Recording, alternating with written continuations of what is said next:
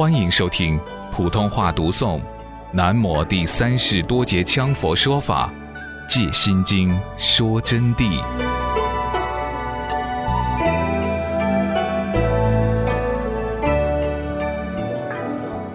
扬州高明寺啊，他们的用功方法就跟金山寺是迥然不同的。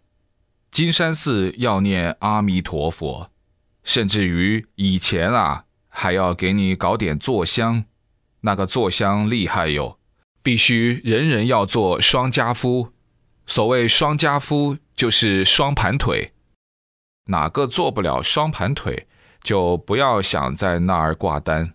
有一位法师，我现在就不告诉他的名字了，因为说了对这个法师不好。他就去了金山寺，去了以后。他们的知客师马上就请他来做香，他呢就再三跟知客师说：“他说，师傅啊，我不能做香啊。”知客师就说：“人人的制度，做不了香就不挂单。”结果没有办法，就去做。哎呀，他脚搬上去啊，真是痛得不得了，马上汗流满面，就只有下来。五分钟都没有就下来了，就只有被赶出山门。他是一个法师啊，他是一个正果正道的法师，但是脚盘不起。回家以后就跟他弟子说：“我要练腿。”然后就马上弄个石缸，石缸里头放上坐垫，烧上滚开水，他就坐进去，就跟弟子先约法三章。你们这个水一定要是什么温度给我掺进来？我一盘上去以后，任何人不得给我解绳子，把我捆牢。我喊爹喊妈喊佛，你们都不能解开。你们要喂我的饭，多久喂一顿？等三天才能取我的绳子。他就为这个我执之见啊，追求非要把腿盘起来不可。结果。哎呀，绑上去就开始痛，痛得不得了，绑得来结结实实的。这下子做了有十多分钟，不行了，简直啊，叫唤啊！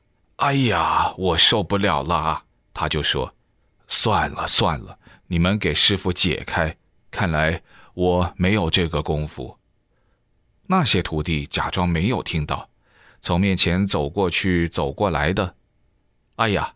他真是喊死都不给他开，结果弄了两个多小时，昏死在里头，脸青了又白又休克，还是没有人解。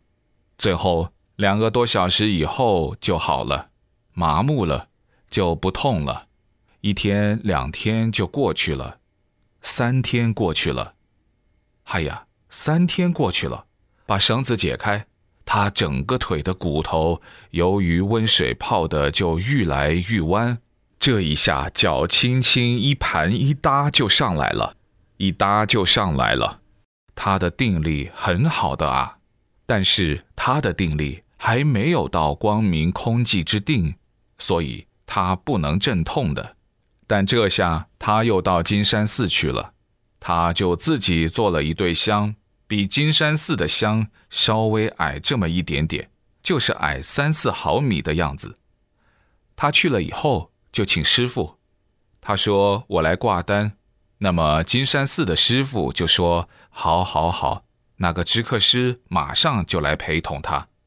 金山寺那个师傅呢，就把香拿来点起，他就说：“师傅啊，请你原谅我吧，我呢年纪大了，确实不能做。”你就让我用一个稍微短一点点的香吧，对方就说：“好，好，好，好，好，管他的，就用你的香，你的香，就把他的香点燃。他的这个香啊，非常厉害，它是经过铜水铁磨，然后用檀香，有一种专门的易燃剂，叫做灵力香草做成的，有多厉害呢？”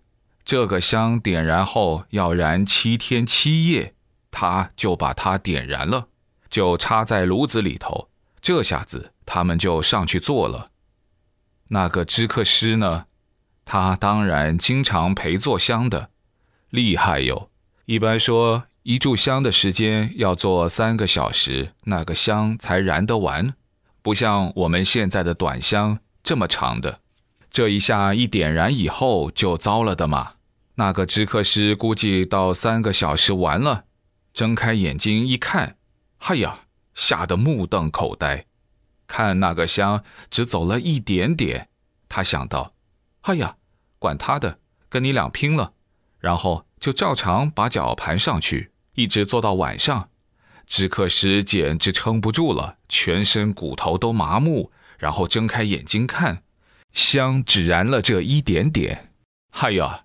晓得上当了，马上悄悄爬起来跑了的嘛。这个知客师，知客师这一跑，他不管，他就照常做，一直做到第二天、三天，整个寺庙全部轰动，说来了圣僧，说这个圣僧可了不起，然后就马上准备怎样来迎接这个圣僧啊。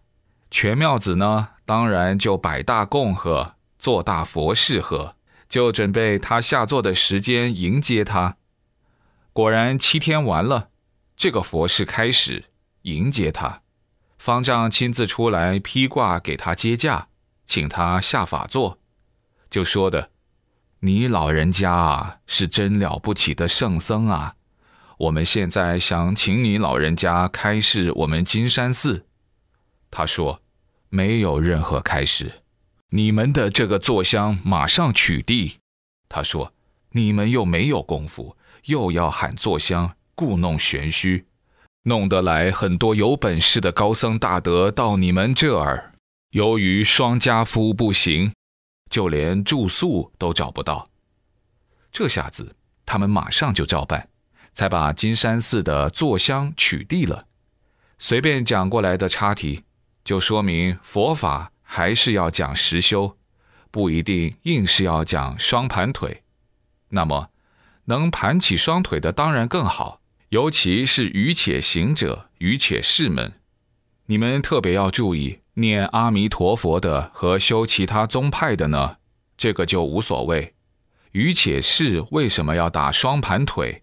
特别是你们将来进入有些高深的修持，进入金刚全部的时候。没有双盘腿是无法打的，必须要双盘腿。比如说，盘起双腿在地下跑啊，你腿都盘不起，你跑啥跑？